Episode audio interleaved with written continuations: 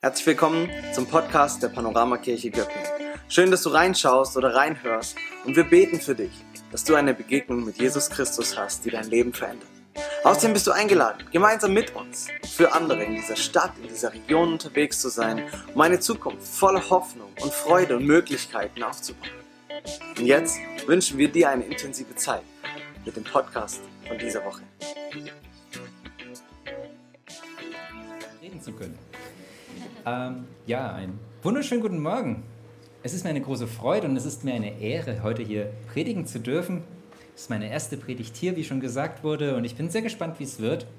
Ist ja doch mal eine neue Erfahrung, ein neues Erlebnis. Wir sind also, wie in einer, äh, wir sind also in einer Predigtreihe über Gleichnisse Jesu. Und ähm, ja, was ist ein Gleichnis? Das ist so eine Frage, die man sich als erstes stellen muss, bevor man über Gleichnisse redet. Und da frage ich immer bei solchen Sachen mein schlaues Buch, ähm, was sagt das dazu? Und das sagt, in der bildhaften Sprache des Gleichnisses vertreten Dinge und Verhältnisse des täglichen Lebens, geistige und geistliche Wirklichkeiten und Vorgänge. Besonders häufig geht es dabei um das Reich Gottes. So ist es bei den Gleichnissen Jesu.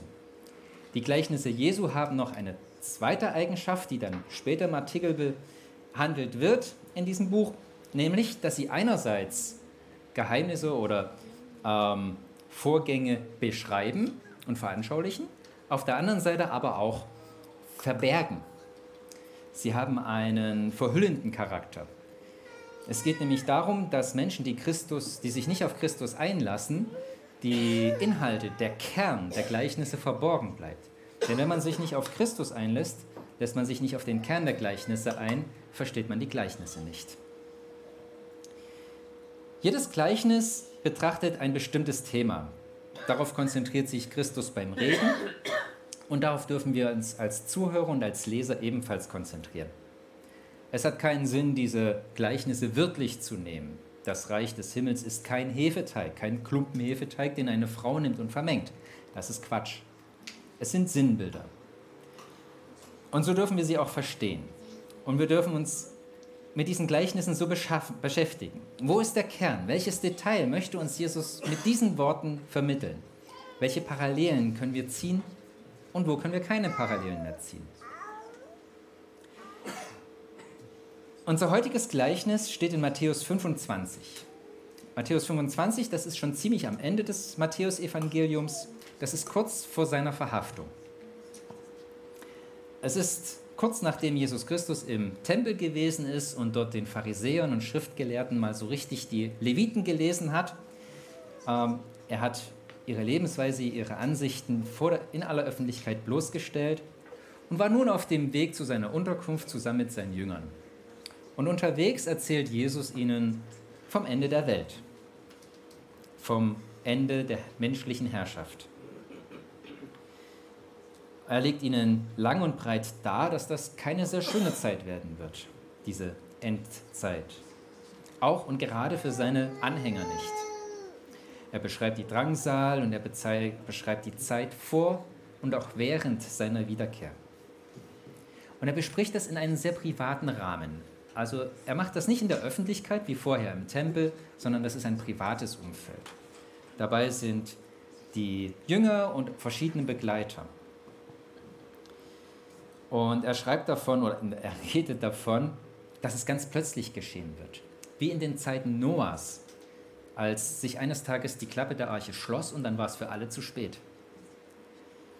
Er beschreibt, dass der eine Mensch angenommen wird und der andere preisgegeben.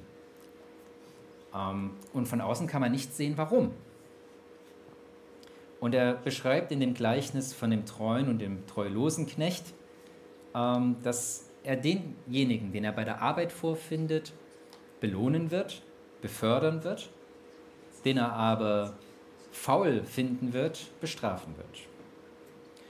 Und es wird sein wie mit zehn Brautjungfern, die zu einer Hochzeit eingeladen sind. Und damit sind wir bei dem heutigen Gleichnis. Matthäus 25, die Verse 1 bis 13. Eine Hochzeit im alten Jerusalem, im alten Israel sah damals so aus, dass der Bräutigam sich geschmückt aufgemacht hat in Richtung des Hauses seiner Braut. Ähm, die Braut wiederum, die machte sich fertig und zog mit ihren Freundinnen den Brautjungfern geschmückt ihm entgegen. Und genau diese alltägliche Situation, die Tag für Tag in Israel stattfand, die für die Jünger völlig normal und selbstverständlich waren, die nutzt Jesus hier zur Beschreibung. Ein alltäglicher Brauch. Und genau an diesem Punkt sind wir. Die Brautgesellschaft, die hat sich jetzt aufgemacht, dem Bräutigam entgegen. Es gibt einen Treffpunkt, aber ganz offensichtlich gibt es keinen Termin. Der genaue Zeitpunkt ist nicht klar. Und es gibt kluge und weniger kluge Mitmacherinnen, Jung Brautjungfern. Jesus nutzt hier ein überraschend scharfes Wort, um die nicht so klugen Frauen äh, zu beschreiben, die Brautjungfern. Er nutzt nämlich das Wort, was er in der Bergpredigt nutzte, um zu sagen, wer dieses Wort nutzt, wer so seinen Nächsten nennt, ist des höllischen Feuers schuldig. Also wenn wir hier von Dummkopf reden, dann ist das noch zu harmlos. Er nutzt ein scharfes Wort. Was würdest du sagen, wenn du einen Menschen einen ziemlich dummen Dummkopf nennen würdest? Ihr seid alle Christen, ihr nennt eure Mitmenschen nicht Dummkopf, aber wenn du es tun wolltest, als Schwabe, dann sagst du sowas wie du Bloder du oder du Lalle oder du Rufferkopf oder so ähnlich. Als Hochdeutscher würde man vielleicht sagen, du Volltrottel, du Idiot.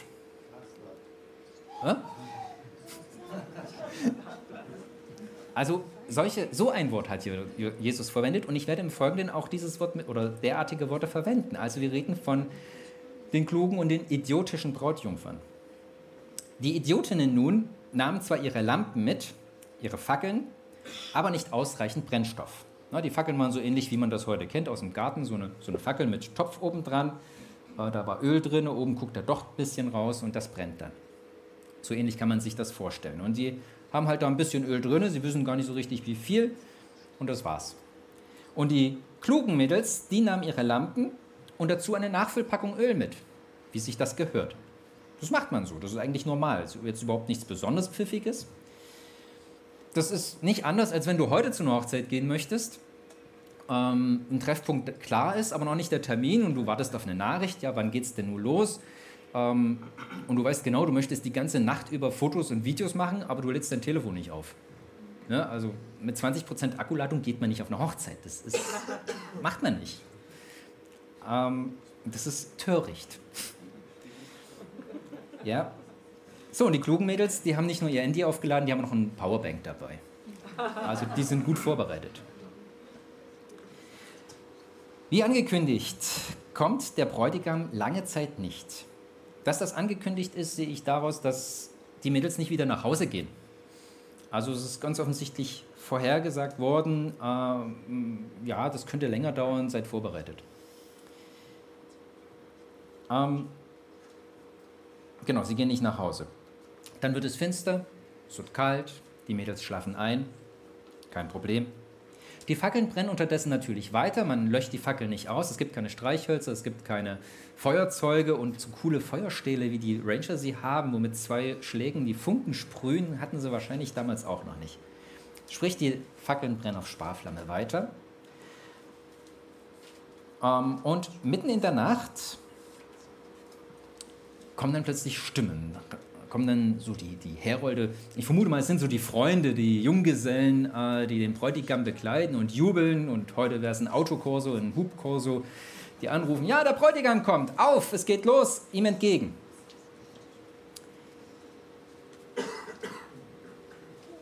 Die Mädels, die standen nun auf, die klugen Mädels machen ihre Lampen fertig, äh, füllen ein bisschen Öl nach, haben ja Nachfüllpacken dabei und auf geht's. Sie sind fertig, kann losgehen.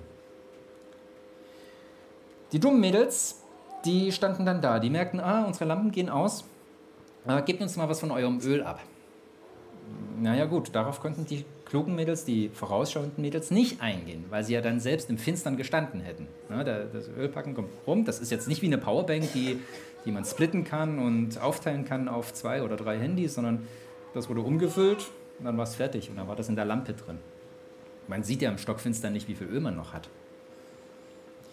Ja, und dann sagten die Klugen zu den Dummen, ähm, Moment, das muss ich gucken. Genau, das können wir nicht tun. Äh, wenn wir euch unser Öl geben, dann stehen wir selbst im Dunkeln.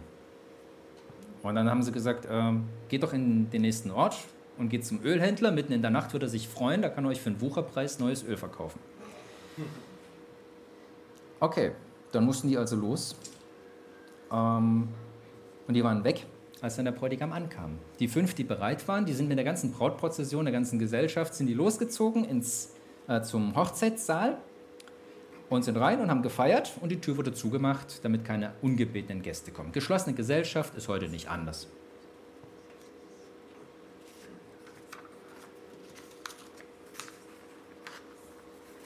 Als dann die Nachzügler irgendwann mal nachkamen und anklopften, stelle ich mir das so vor, dass dann natürlich erst einmal der Türsteher ranging. Und der Türsteher, der guckt da raus und sieht da fünf junge Mädels, Mutterseelen allein in der Nacht rumstehen und die sagen, ja, wir würden gerne zur Hochzeit kommen. Und dann geht er rein und holt den Bräutigam und der Bräutigam kommt zur Tür und äh, fragt, was wollt ihr? Ja, wir wollen zur Hochzeit. Und da sagt der Bräutigam, ja, Moment, ich, ich kenne euch nicht. Wer seid ihr? Und überhaupt die ganze Gesellschaft von hunderten Leuten, die ist von einer Stunde hier angekommen. Wo seid ihr denn gewesen? Ich kenne euch nicht, macht, dass ihr wegkommt. Ich kann euch nicht reinlassen. Also, wie ich finde, eine ziemlich nachvollziehbare Entscheidung. Man hätte natürlich auch die Braut fragen können, aber darum geht es ja gar nicht in dem Gleichnis. ähm, darum sagt dann Jesus in Vers 13, seid wachsam. Ihr kennt weder den Zeitpunkt seiner Wiederkehr, meiner Wiederkehr, äh, noch wisst ihr die Stunde. Und äh, seid darauf gefasst, dass es länger dauert. Und hütet euch vor seiner Dummheit. Hütet euch davor, nicht vorbereitet zu sein. Bevor wir uns nur näher mit den Aussagen, mit den Inhalten des Textes beschäftigen, gucken wir einmal, wer alles mitmacht. Wir haben da den Bräutigam. Der Bräutigam steht ganz klar für Jesus Christus. Er ist der Chef, der Entscheider, derjenige, der über Eintritt und Draußenbleiben entscheidet. Die Hochzeit steht für den Himmel, das Himmelreich, die ewige Herrlichkeit und das Draußen steht für die Hölle. Soweit so einfach. Die Zeit des Wartens. Die Zeit des Wartens ist die Zeit des Wartens. Das ist jetzt. Das ist das, die Zeit, in der wir darauf warten, dass Christus wiederkommt. Und dann sind da die Stimmen. Der Bräutigam ist da, auf ihm entgegen. Ich finde es sehr schön, dass Jesus hier seinen Engeln einen, eine Rolle in diesem Gleichnis gegeben hat. Denn wir sehen wenige Verse vorher, dass es so läuft, dass der Herr seine Engel aussenden wird, um seine Gemeinde einzusammeln. Das hat er in diesem Gleichnis mit eingebaut. Und dann haben wir da noch die zehn Brautjungfern. Und das sind wir. Alle zehn. Das sind seine Zuhörer und seine Leser. Es gibt viele Überlegungen, die sich damit beschäftigen, ob alle Menschen gemeint sind oder ob nur die Juden gemeint sind oder ob nur die Christen gemeint sind oder wer auch immer. Aber ich möchte es recht einfach angehen. Wie ich schon sagte, erzählt Jesus das in einem eher privaten Rahmen. An die Jünger, die auf ihn hören und die darauf gefasst sind, die sich darauf vorbereiten, dass sie zu dieser Zeit, wenn Jesus wiederkommt, noch dabei sind. Das erwarten sie. Und wir wissen auch, dass nicht alle Anwesenden dieses Abends oder jenes Abends, als Jesus das erzählt hat, in den Himmel kommen.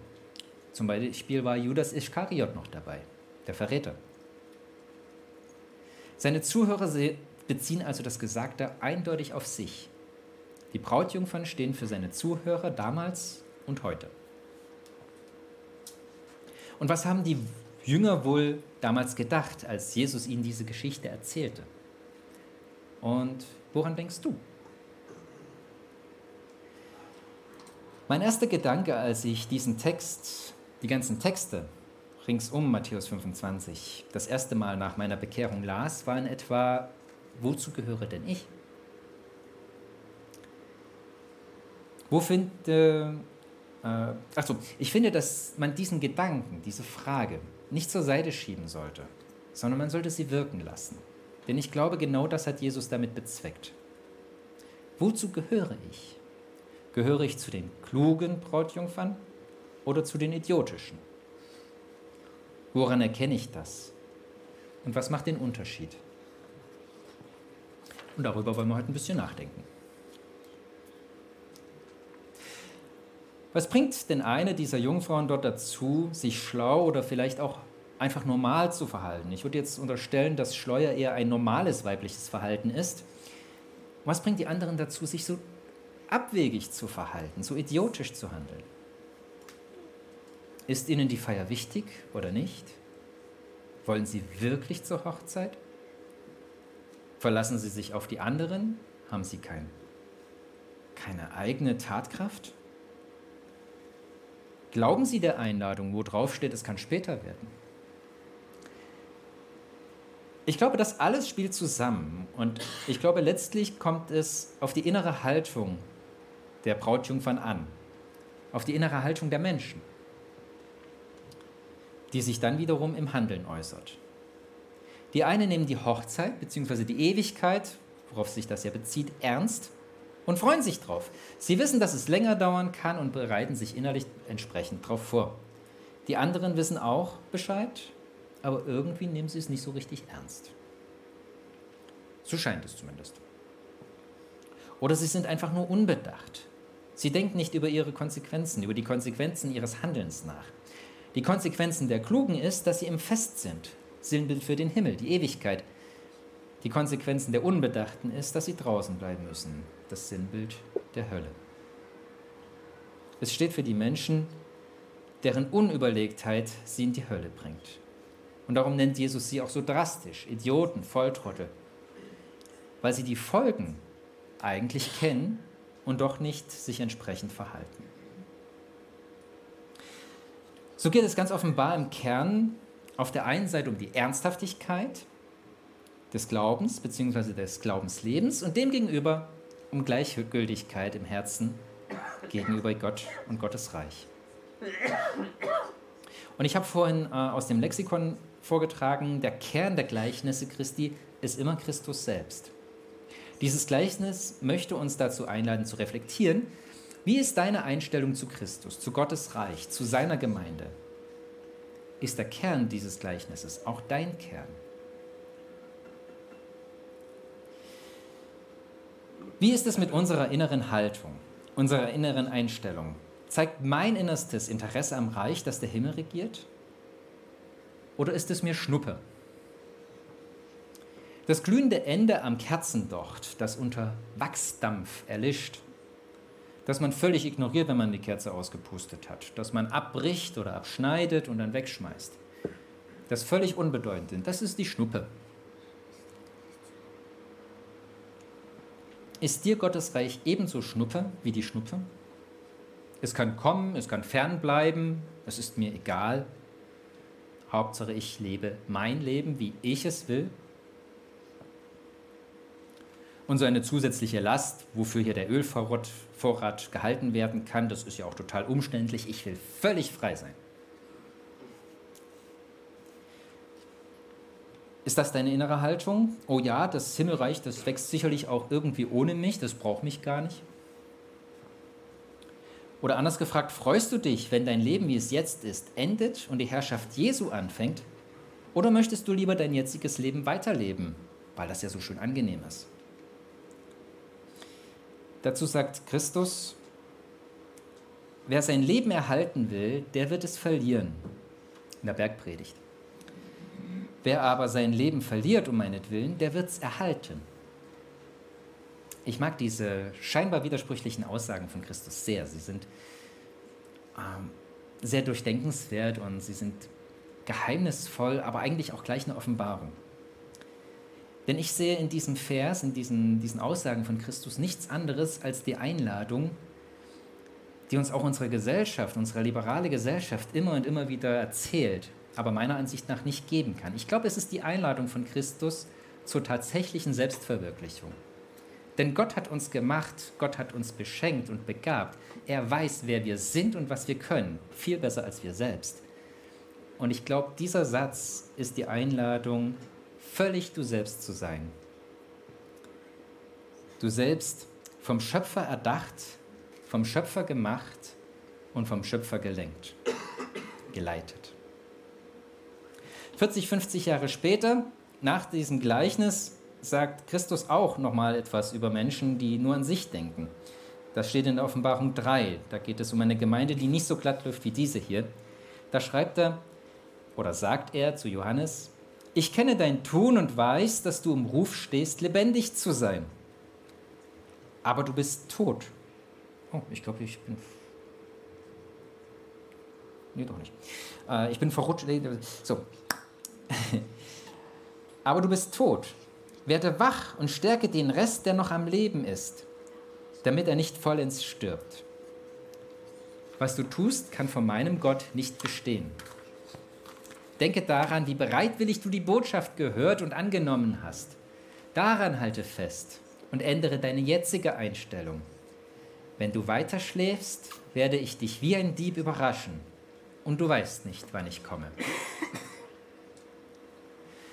Wer das Himmelreich nicht ernst nimmt, der kommt auch nicht hinein. Wer sich Jesus, nicht um Jesus schert, um den schert sich Jesus auch nicht. Das sagt Christus selbst auch.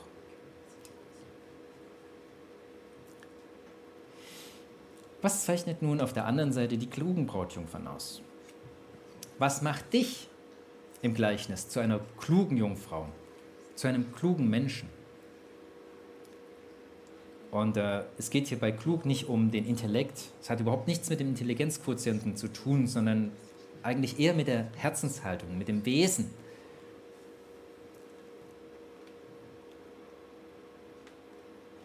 Menschen, die nach dem Gleichnis zu den klugen Jungfrauen gehören, sind Menschen, die wissen, dass es spät werden kann. Sprich, dass Jesus noch ein Weilchen brauchen könnte, bis er kommt. Sie wissen, dass es dunkel, finster, kalt wird. Und sie ziehen die Konsequenzen daraus. Sie sind vorbereitet. Woher wissen sie das? Weil man es ihnen gesagt hat, weil sie es, wir Menschen hier, in der Bibel gelesen haben. Sie sind vorbereitet und sie glauben.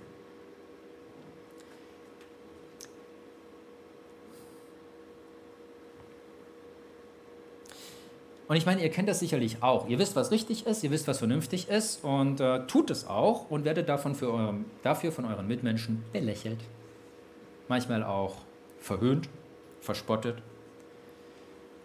Der Kopf wird geschüttelt. Das kann passieren, weil wir vernünftig sind. Ach, diese vernünftigen Leute. Und ich stelle mir vor, dass das in so einer Situation wie bei den Brautjungfern auch gewesen ist, dass die klugen Jungfrauen so ein bisschen belächelt wurden. die übertreiben es wieder mit der Vorsorge. Für dich wenn dir Gottes Reich wichtig ist, ist das Vaterunser nicht nur eine Floskel, sondern es spiegelt deinen innersten Wunsch, dein Sehnen und Streben wider. Dein Reich komme, dein Wille geschehe. Im Himmel genauso wie hier auf der Erde.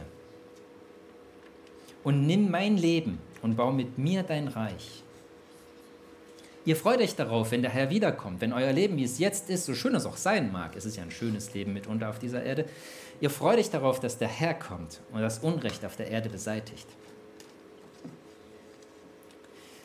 Das ist wie mit den, ähm, mit den Dienern, von denen im vorhergehenden Gleichnis die Rede ist. Ihr gehört zu den treuen Dienern, die ihre Arbeit tun und nicht zu den Treulosen, die in der Abwesenheit ihres Herrn ihr Leben verprassen, ihre Zeit missbrauchen, um irgendwelchen Unsinn zu treiben.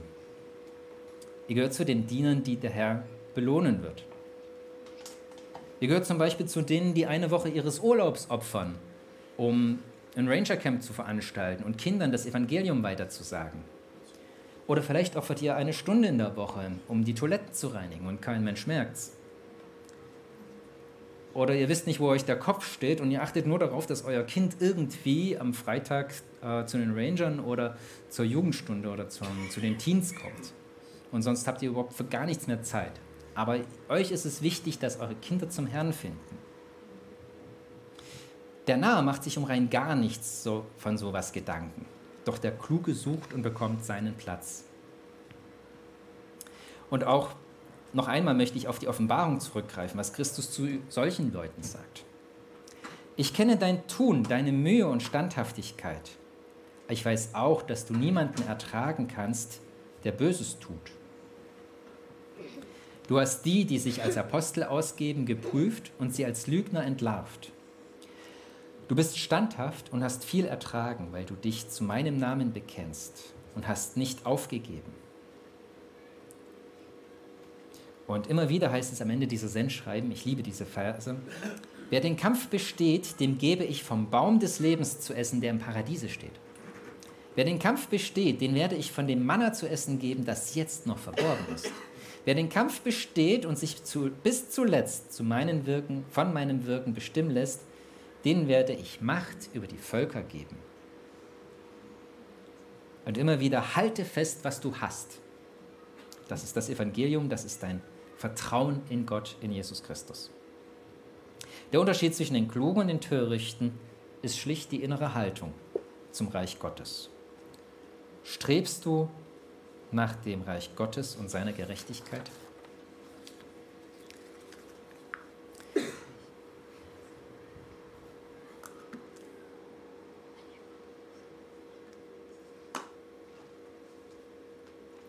Was kannst du jetzt tun? Wenn du erkannt hast, dass dir das Reich Gottes im innersten Herzen eigentlich egal ist, wenn dir überhaupt alles vielleicht egal ist in der Gemeinde, was im Gottesdienst und in der Gemeinde geschieht, wenn du nur hier bist, weil man das so macht, weil das Tradition ist, weil du das von Kindheit auf kennst, dann bete um dein Leben.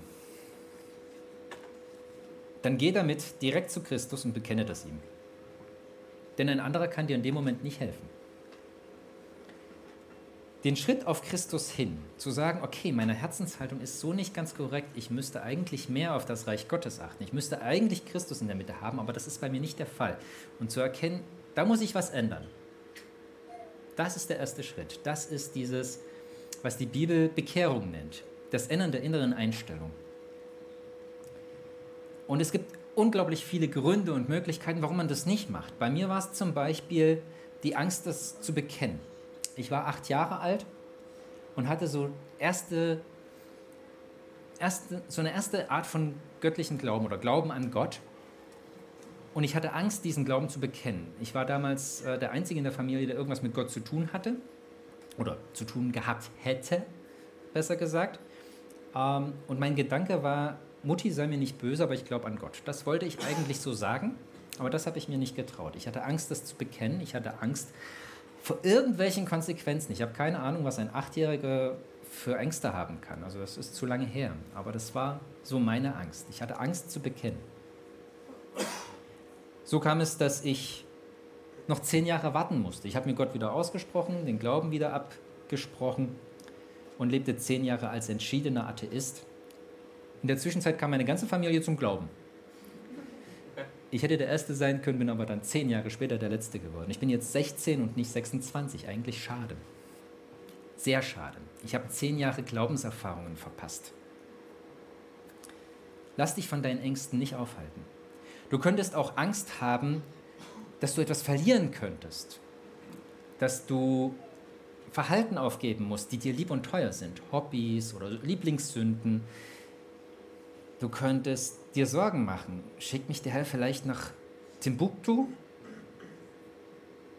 Oder dass du dir Gedanken machst, ähm, eher geht ein Kamel durch ein Nadelöhr, als dass ein Reicher ins Himmelreich kommt. Machst du dir vielleicht Sorgen um deinen Wohlstand, um dein angenehmes Leben? Und das alles sind so Vertrauensfragen. Wie weit geht mein Vertrauen gegenüber Gott? Das sind übrigens alles Fragen, die ich in meinen 16 Jahren schon erlebt und durchlebt habe. Und ich nenne sie Lügen im Herzen. Denn guck dich doch einfach mal um. Wer von uns sitzt denn hier in Timbuktu? Wir sind doch alle hier. Wir haben unsere Familie, wir haben unser Einkommen, in welcher Form auch immer. Wir haben unsere Hobbys. Christsein ist nicht, nach Uruguay zu gehen und dort Fremden das Evangelium einzutrichten. Nicht von sich aus. Wenn Gott ruft, ist das was anderes. Aber wir alle haben Vertrauen darauf, dass Gott uns versorgt und dass Gott uns nicht versucht über unsere Kraft. Das ist ein Bibelvers, sondern macht, dass die Versuchung so ein Ende nimmt, dass wir es ertragen können. Also wir brauchen keine Angst zu haben vor Gott. Jesus sagt einmal, ähm, nehmt auf euch mein Joch, denn mein Joch ist äh, leicht. Es ist nicht so, dass uns Gott überfordern wird. Er wird uns ganz sanft in eine Richtung bringen, die gut ist, die gut für uns ist. Ich bin gerade erst 16 Jahre im Glaubensleben und ich sage, ja, es ist gut. Und es gibt hier Geschwister, sie sind 60 Jahre im Glaubensleben und ich glaube, die können das Ganze nur bestätigen.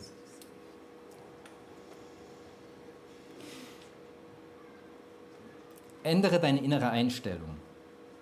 Ändere deine innere Haltung zu Gott. Von Misstrauen hin zu Vertrauen. Von Zweifel zu Zuversicht. Von Abneigung zu Hingabe. Hingabe gegenüber Gott und Hingabe gegenüber den Menschen. Und wenn du unschlüssig bist, wo du dich einordnen kannst, dann sprich darüber. Sprich mit Gott in einem Gebet oder sprich mit Menschen aus der Gemeinde. Wir haben hier meistens das Segnungsteam stehen. Die erfüllen seelsorgerliche Aufgaben. Wir haben auch eine ganze Reihe von Pastoren. Und wir haben ganz viele freundliche Geschwister hier. Also sprich, wenn du Rat suchst, mit jemandem, der sich auskennt oder von dem du glaubst, dass er ein erfahrener Christ ist. Bleib mit deinen Zweifeln nicht allein. Wer nach Gottes Wegen fragt, die Erfahrung durfte ich machen, der wird erleben, dass er, dass Gott, eine Fülle an guten Werken für dich vorbereitet hat. Damit du, so, wie es so schön in Epheser 2 heißt, in diesen guten Werken wandeln kannst. Ich stelle mir das immer vor, von einem guten Werk zum anderen gehen. Manchmal sind die guten Werke drei Stück am Tag, manchmal sind sie drei Monate auseinander. Das weiß man immer nicht. Aber man kann von gutem Werk zu gutem Werk laufen. Immer bereit, das Gute zu tun. Immer bereit, das Richtige zu tun. Wie sagen die Rangers so schön? Alle Zeit bereit für Jesus.